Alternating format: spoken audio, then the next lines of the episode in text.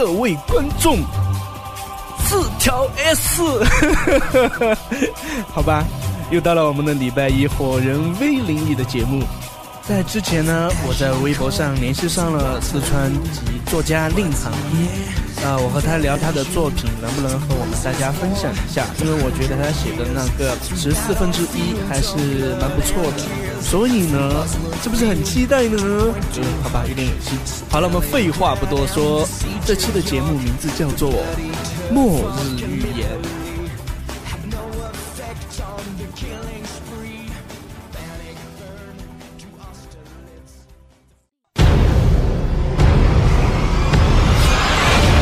这里是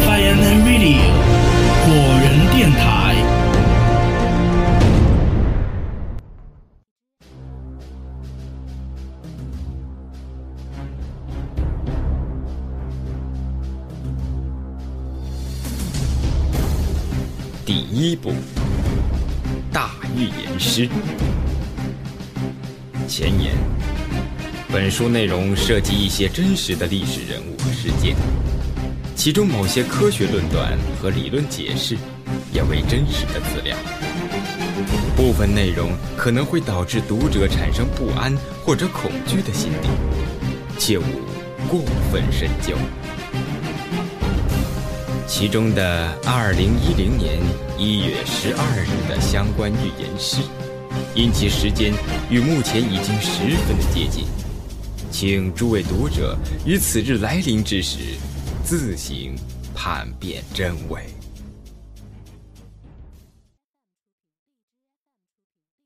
蝎子。一九九九年二月，法国巴黎，博尔马歇大道。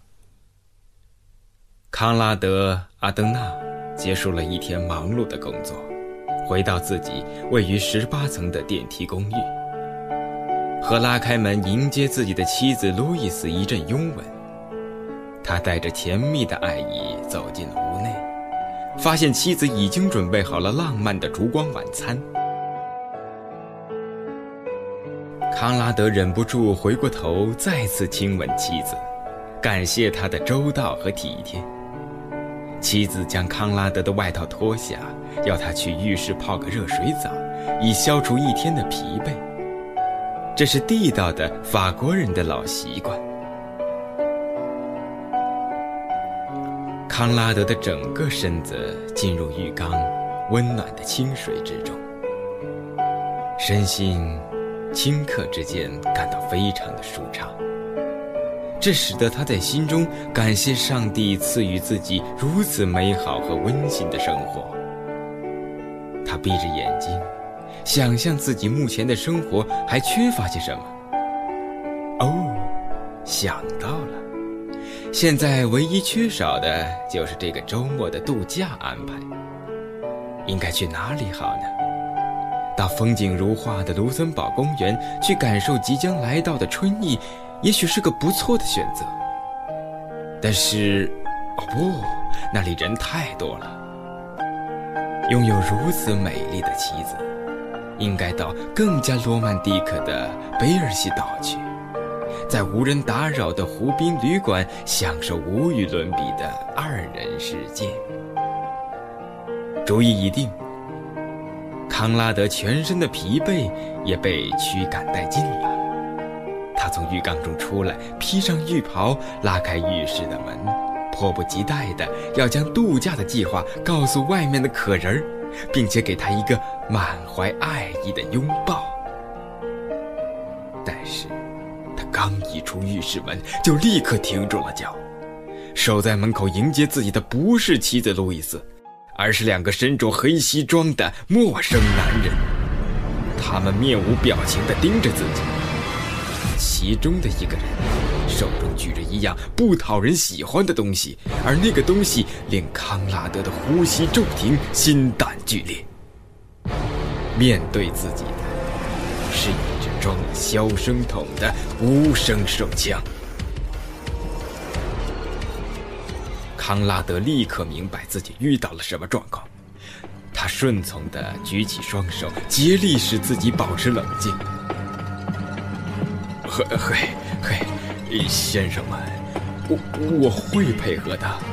保险柜的钥匙就在书房的那张桌子的夹层里面，你们把它打开吧，里面有现金和珠宝首饰，请你们拿去好了。希望你们明白，我我只是想，我只是想留下信念。其中一个黑衣男人冷笑一声，说道：“，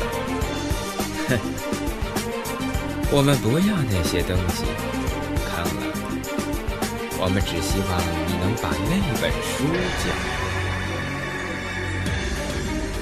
他们知道我的名字。”康拉德的脑筋迅速的转动着，问：“书？什么书？”举着手枪的男人向前逼近一步，别装傻，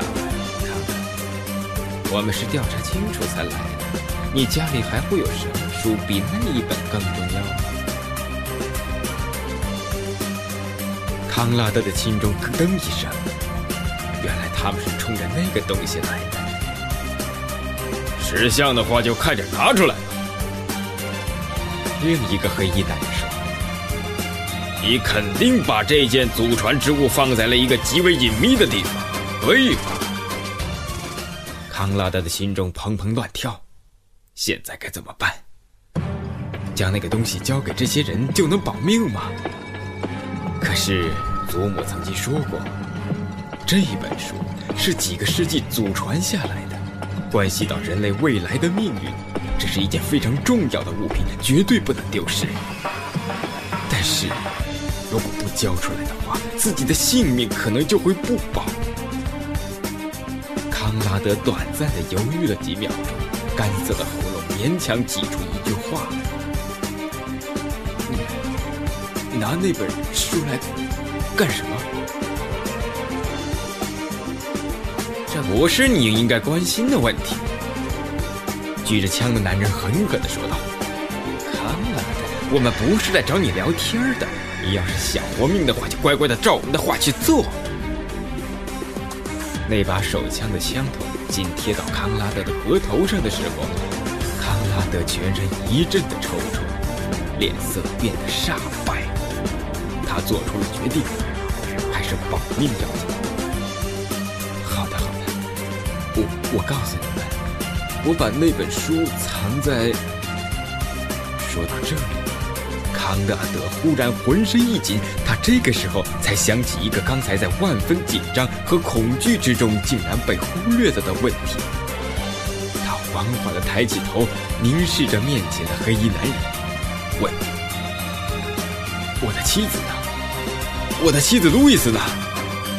别管这些，告诉我，书在什么地方？”举着枪的男人咆哮道。康拉德张开嘴，全身的颤抖，恐惧的睁大了双眼，那眼睛中布满血丝。你们杀了他，对吧？你们杀了路易斯。是的。站在另一旁的另一个男人不耐烦地说：“现在你明白了吧？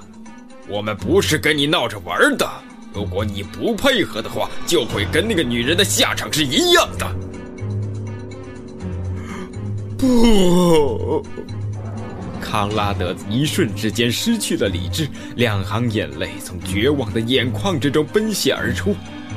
他忘记了自己的处境，狂怒的吼叫道：“你们，你们这两个狗娘养的杂种！”放聪明一些，康拉德。黑衣男人把枪往前一顶，瞪着眼睛喊道。你不想要命了吗？你们这些天杀的恶徒！康拉德完全失控了，怒骂道：“你们不由分说的杀了我的妻子，还想把我，还想让我把东西交给你们？你们以为我是白痴吗？我把书给了你们，你们还会让我活命吗？哼！况且你们早就知道了，我看到了那本书上的内容。”你们还会让我留在这个世界上吗？两个黑衣男人忽然变了脸色，你明白那本书写的是什么意思。我当然明白，我们祖祖辈辈相传这么多年的书，我还不会明白其中的意思吗？正因为如此，我更不会交给你们这种混蛋杂种。实话告诉你，这本书根本就没在我这里，而是保管在一个你们根本想象不到的人的手中。只要我一死，他立刻就会把这本书转移到千里之外的别处，你们永远也别想找到它。说完这番话，康拉德面无惧色地走向了客厅，逼得持枪的黑衣人连连后退。安拉德望了一眼饭厅，看到了倒在血泊中的妻子。他悲愤地大喝一声，然后朝客厅巨大的落地玻璃冲去。哗啦的一声，他撞碎了玻璃，坠身而下，落入空中的那一刻，他与巴黎城的夜景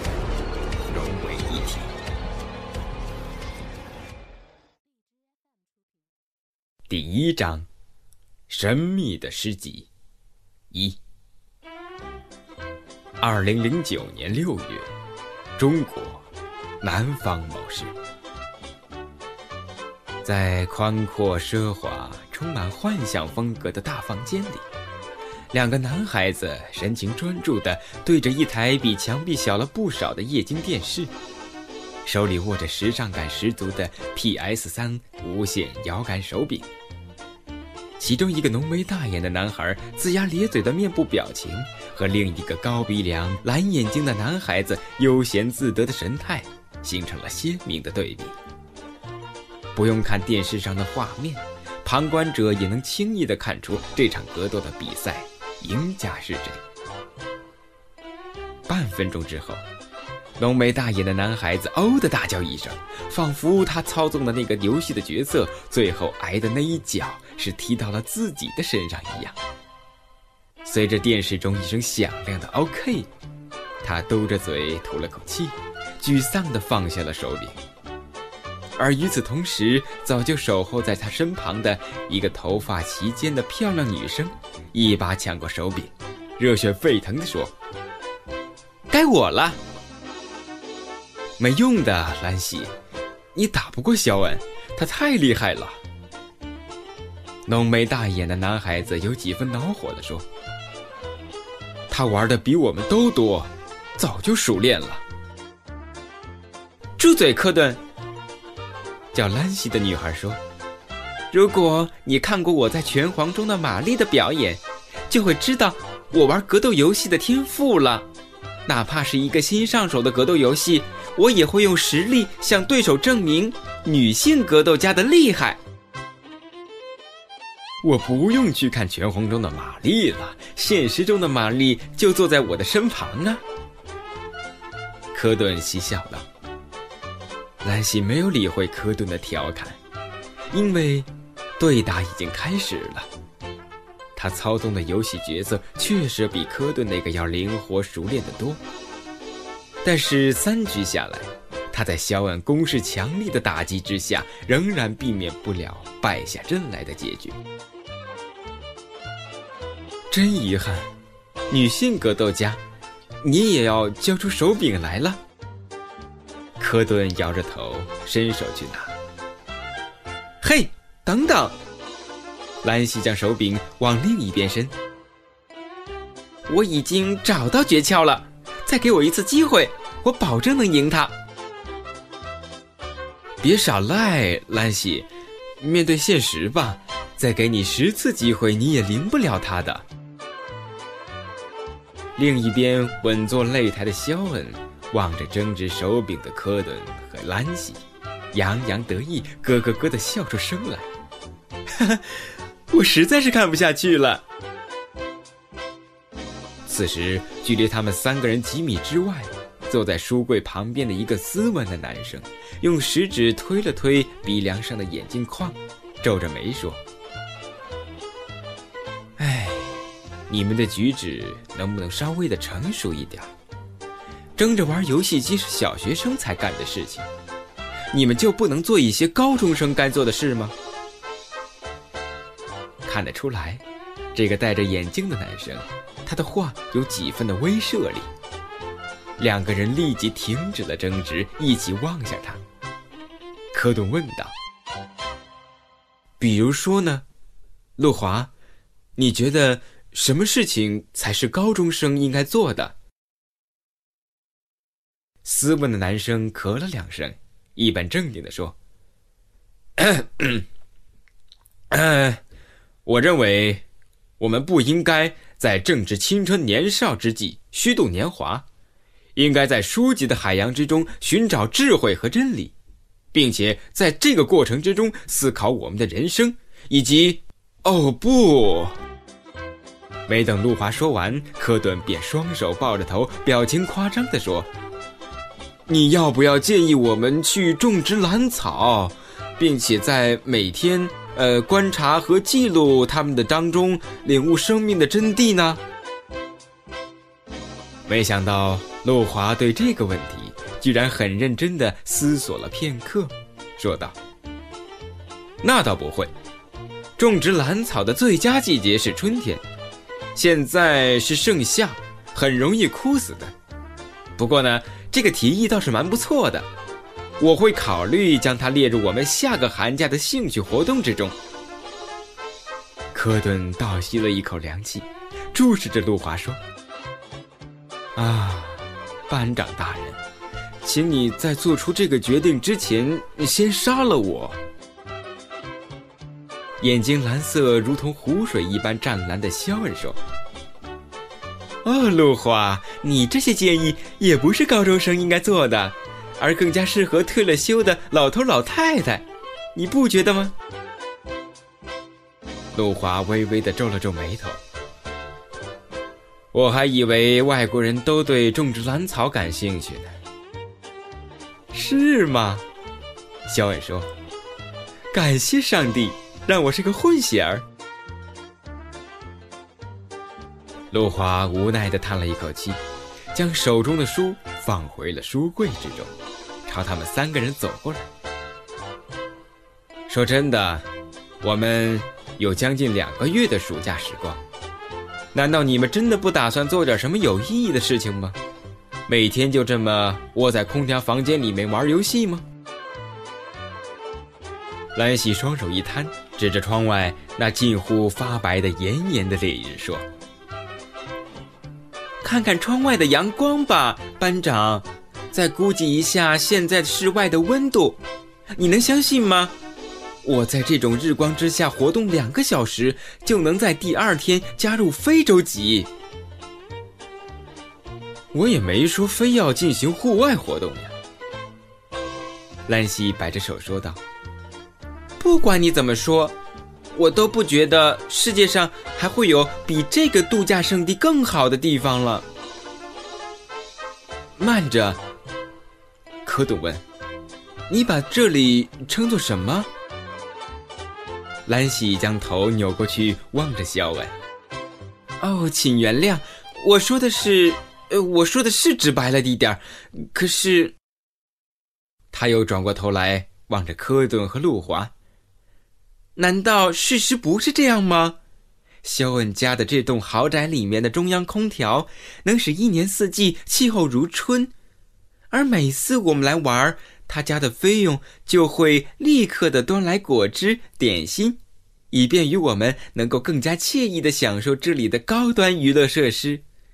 而更可贵的是，肖恩的大老板爸爸和漂亮的美国领事馆妈妈都是那么的热情好客。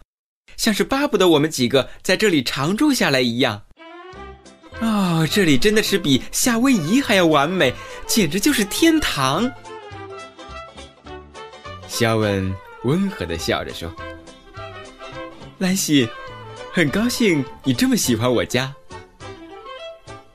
科顿对兰西的话显然不以为然，他撇着嘴说：“你用得着羡慕成这样吗？”就好像对比之下，你自己的家就像是地狱一样。啊，对不起，被你说中了。事实就是这样。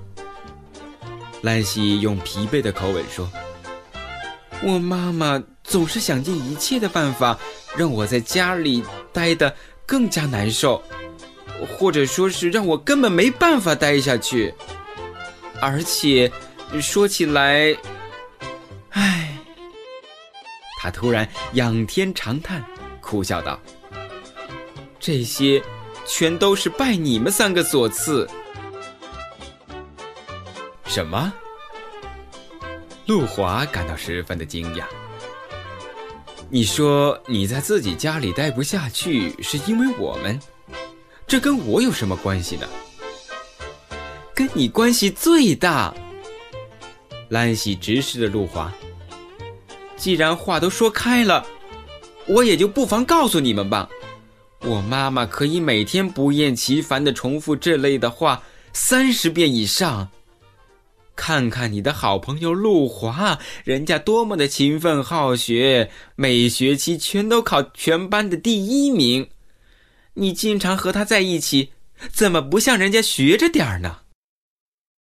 兰西夸张的模仿他妈妈那种尖锐的腔调，逗得另外三个人都扑哧的笑了出来。科顿说：“就我的感受而言。”妈妈每天唠叨三十遍，还是能让人接受的，不至于像你说的那样待不下去呀。哼，兰西苦涩的笑道：“你还没有听完我说的呢，他余下的六十遍唠叨是来源于你和肖恩的。”肖恩颇有兴趣的问。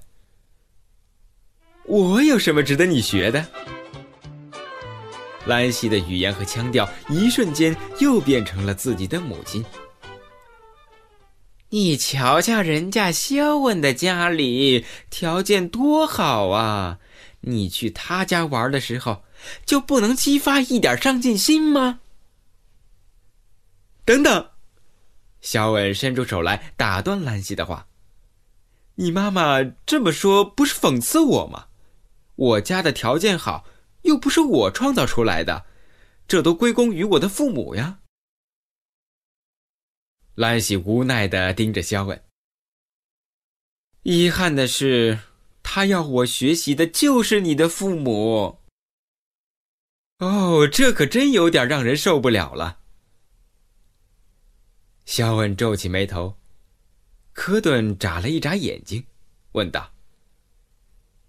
那我就真的有点不明白了，我的学习成绩不好，家庭条件也很一般，你妈妈又能在我的身上找到什么东西来教育你呢？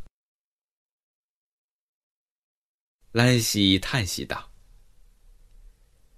唉，大概不幸的就是，我们俩既是高中同学，又是小学同学。”这让我妈，早在你读小学四年级的时候，就就已经久仰你的大名了。当时学校里谁不知道呢？在那次全校一起进行的智商测试之中，你得出了一个惊人的分数，那是全校最高的数值，而且那个数值高的令负责监考的老师都连称测试分数不得公开。这一规定都忘了，抓着你的测试卷子就跳了起来，并将那个数值大声的惊呼了出来。这件事情当时全校就传的是沸沸扬扬的，你忘了吗，科顿？兰西的这番话，令肖恩和陆华惊讶的张大了嘴，他们一起瞪大眼睛望着科顿。有这么回事儿？你以前怎么从来都没跟我们说过呢？嗯，没什么好说的，我是瞎猫碰见死耗子，恰好全蒙对的。科顿挠着脑袋，轻描淡写的说：“什么？你全做对了？”陆华显然也做过那套题。他的额头在开着二十度冷气的空调房间里面，居然沁出一层蒙蒙的汗珠。这么说，你的智商数值是……嗯，我都说了，那是运气好，蒙对的。可我不认为你能把非选择题都蒙对。杜华盯着科顿。嗨，别说这个了。科顿对兰西说：“你真是的，把这些陈年旧事翻出来讲干什么？”我只是想让你们了解一下我的悲惨处境。现在你们明白了吧？我在暑假里面为什么每天都要想方设法的逃出家来？不过说实在的，我也只有声称是来肖恩家和你们共同学习，才能令我妈放我出来的。否则的话，我看我只能每天被我妈关在家里背书和做题。直到有一天，我割破手腕，从八层楼的窗户跳下来。陆华晃了晃脑袋：“你是说，你每天都跟你妈妈说，上肖恩家来是跟我们一起学习的，但事实上却是在这儿度假？”“呃，这是啊。”兰西张开嘴。忽然有种不祥的预感。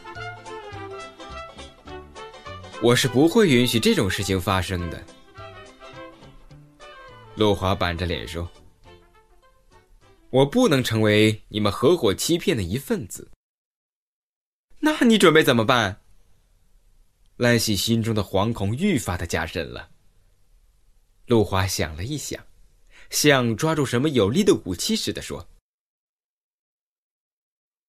你有两个选择：第一，跟我一起到图书馆去看书学习；第二呢，由我来告诉你的妈妈，你每天到度假胜地来学习的真相。拜托，陆华，你不是来真的吧？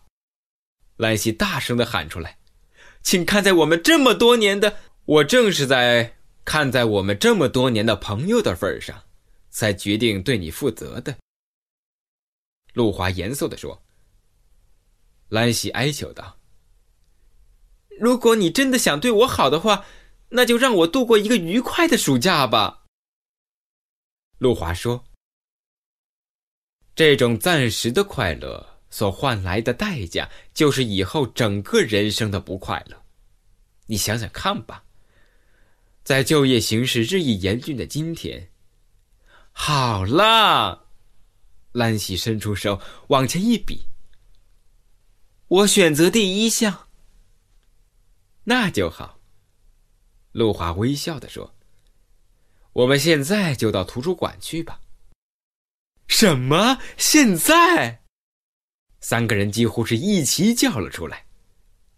科顿说：“不是吧，路华，你都不给兰西一点准备的时间吗？”路华斜眼瞟向他：“去图书馆学习要做什么准备呢？你不是想要悠闲的喝完下午茶之后，再踏着夕阳的余晖漫步到图书馆去吧？向图书馆的管理员道声再见之后，便直接回家吧？”科顿冲着兰喜吐吐舌头，表示为他所做的最后一次努力也白费了。陆华从沙发上站起来，对科顿和肖恩说：“怎么样，你们要一起去吗？”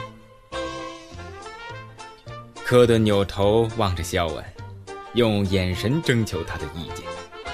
肖恩说：“那就一起去吧，我也正好趁着这个机会去查阅一下资料，把那几篇历史作业给做了。”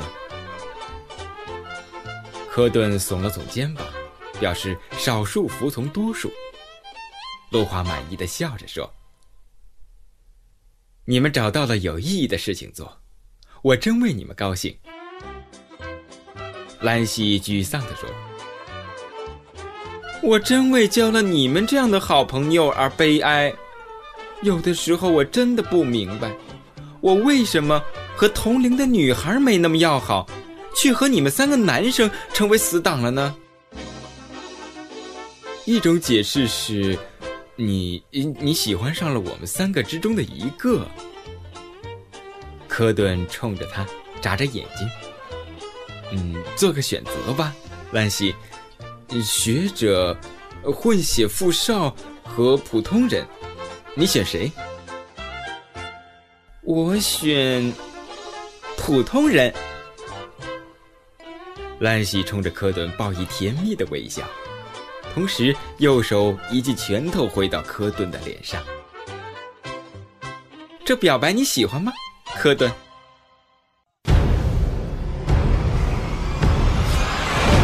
这里是 Fireman Radio 果仁电台。